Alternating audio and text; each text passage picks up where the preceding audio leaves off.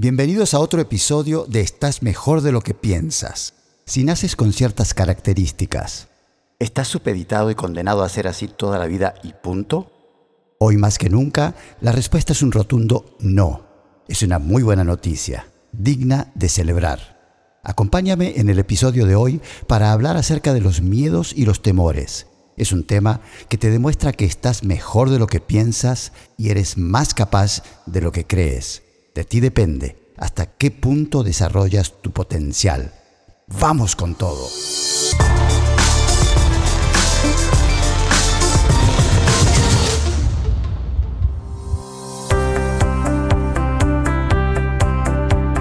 Las investigaciones de las últimas décadas sobre la bendita neuroplasticidad arrojaron pruebas fehacientes de que podemos programarnos para adquirir hábitos que nos permiten superar características naturales con las que nacimos o adquirimos en la infancia. ¡Qué buena noticia! Yo soy por naturaleza muy tímido, por ejemplo, a tal punto que en la preadolescencia una vez me forcé a ir a una fiesta porque ya sabes cómo es la presión social a esa edad y la importancia que le das a la opinión de los demás. Lo recuerdo vívidamente, es impresionante. Fuimos a la fiesta, entramos a la casa, rápidamente me dirigí al baño y no te vayas a reír, ¿eh? Ahí me quedé hasta que terminó la fiesta y nos fuimos. ¿Te imaginas?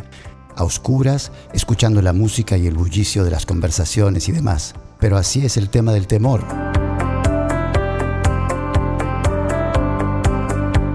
La presión social ha de ser una de las dolencias más indeseables de la adolescencia y una a la que difícilmente le escapa el ser humano.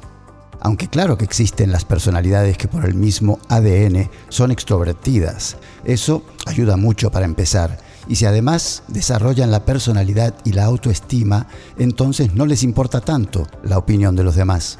Benditos son. Por un lado, aunque no es perfección, porque seguramente después tienen que enfrentarse a la realidad de que no vivimos solos en el mundo y el interés por los demás es una virtud importante en la vida. Todo tiene su equilibrio. Cuando se traduce en timidez del tipo que yo tuve de chico y que sigue siendo en parte mi personalidad, entonces tiene que ver con los miedos y el temor.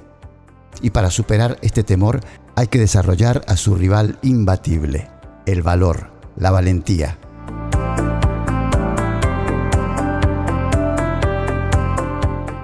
Brian Tracy, que ya les dije es uno de mis autores favoritos, lo dice muy bien. El hábito de la valentía se desarrolla acercándote y enfrentando las cosas que temes. Desarrollas el hábito de la cobardía alejándote y evitando las cosas o personas que temes.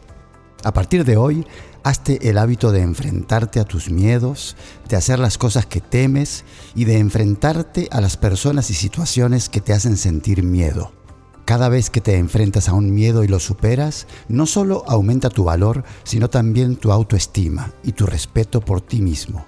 Te conviertes en una persona más fuerte y segura de sí misma. Con el tiempo, al hacer continuamente las cosas que temes, incluso cuando tu tendencia natural es evitarlas, llegarás a un punto en el que no tendrás realmente miedo de nada. Reconocerás que enfrentarte a tus temores es algo que los líderes hacen cada día, como conducir en horas pico. Es lamentable, pero inevitable, y no se puede evitar. Dependiendo de dónde vivas, claro.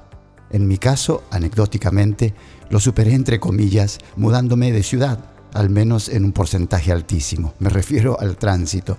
Cada tanto me topo con algo, pero en mi nuevo lugar hasta ando más en bicicleta. Otra pauta para superar un temor específico. Si lo puedes superar haciendo un cambio externo, eso también resulta. Bienvenido sea.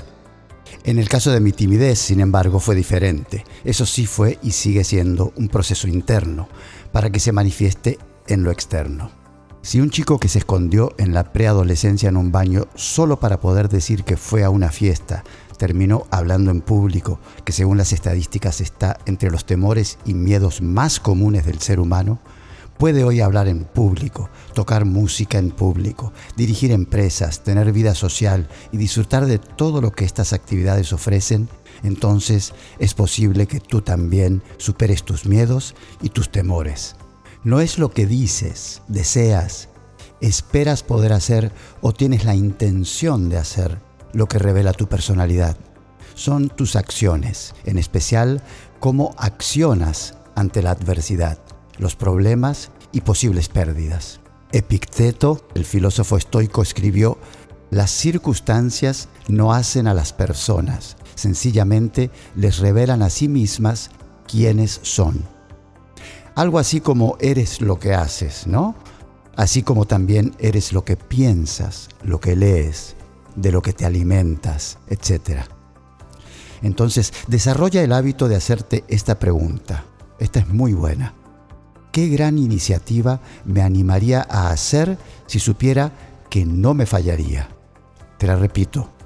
¿Qué gran iniciativa me animaría a hacer si supiera que no me fallaría?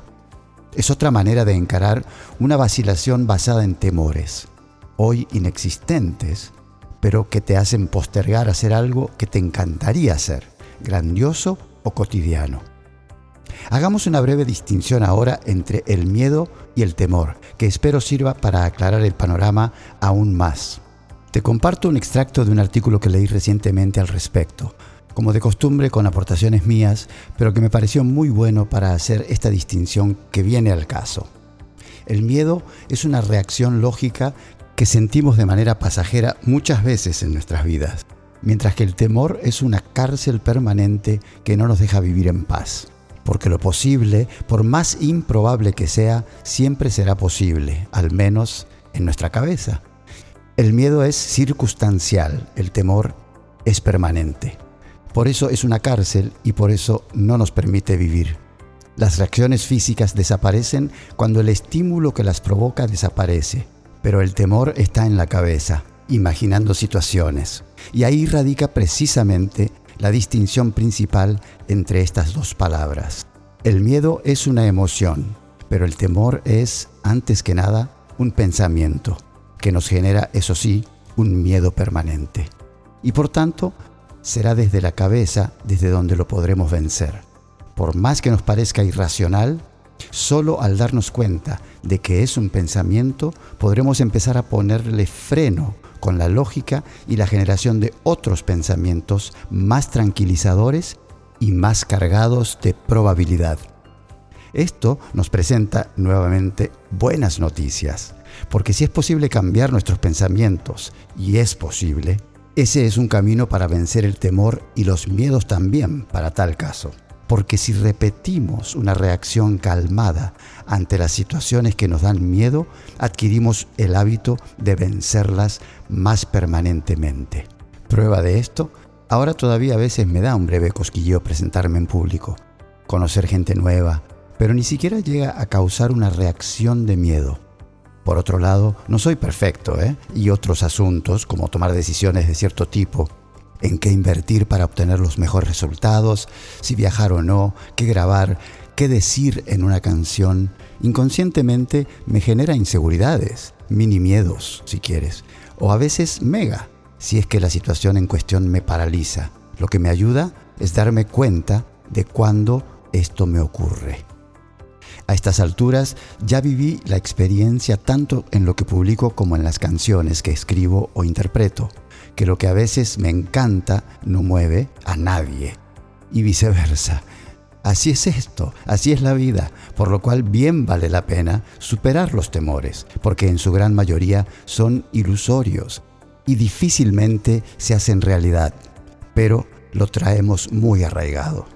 Entonces, en mi caso particular, los miedos y los temores se entretejen con la importancia que le doy al perfeccionismo, que se arraiga en el temor sobre la opinión de los demás. Esto para mí fue y sigue siendo un proceso de vida ante el cual trabajo para mantener un nivel de conciencia elevado, porque ofrece bienestar, autoestima y por lo tanto optimismo, alegría y felicidad. Por lo tanto, claro que vale la pena. Por un lado tengo ese temor subyacente y por otro lado lo supero practicando a diario publicar cosas aunque no sienta que están perfectas o no crea que están perfectas. Un pensamiento que vale la pena acompañar con esta idea es que quien decide si le gusta lo que ofreces o no es tu audiencia, tus clientes, el mercado. Lo irónico del asunto es que te puede encantar a ti, pero si no le gusta a tu audiencia, ¿de qué sirve? Esto tiene sus variables, por supuesto, pero no vamos a entrar en ese tema ahora. Elevar el nivel de conciencia que suena algo elevado, o espíritu flautico, como diría mi amigo Marco, que nunca se me olvida la primera vez que lo dijo. Si me estás escuchando, Marco, te mando un abrazo. Para simplificarlo, es prestar atención, dirigir tu atención hacia lo que tú quieres y para eso hay técnicas y estrategias que quedan para otros episodios. Otro pasaje de Brian Tracy para ir cerrando. Acostúmbrate a hacer las cosas que temes y la muerte del miedo será un hecho. A medida que aumentas tu nivel de valor y confianza, tus miedos y dudas disminuyen. Cuanto más te enfrentes a tus miedos y los elimines, más fuerte y seguro te sentirás. Tu autoestima y tu confianza en ti aumentarán. A medida que tus miedos disminuyan, te volverás más poderoso y persuasivo. Avanzarás como un torrente. Te volverás imparable. Y sí, esa es la pura verdad. Eres imparable. Eres infinitamente capaz. Contarte todo esto me da una gran satisfacción. La intención es recordarte que estás mejor de lo que piensas y eres más capaz de lo que crees. Créelo y así será los mejores deseos en tu recorrido para vencer temores y hacerlo de por vida. Vamos con todo.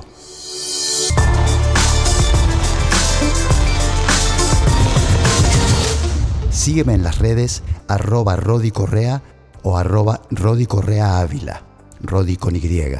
Y si te gustó lo que escuchaste, compártelo con otros para que se beneficien. Un abrazo muy grande. Hasta la próxima.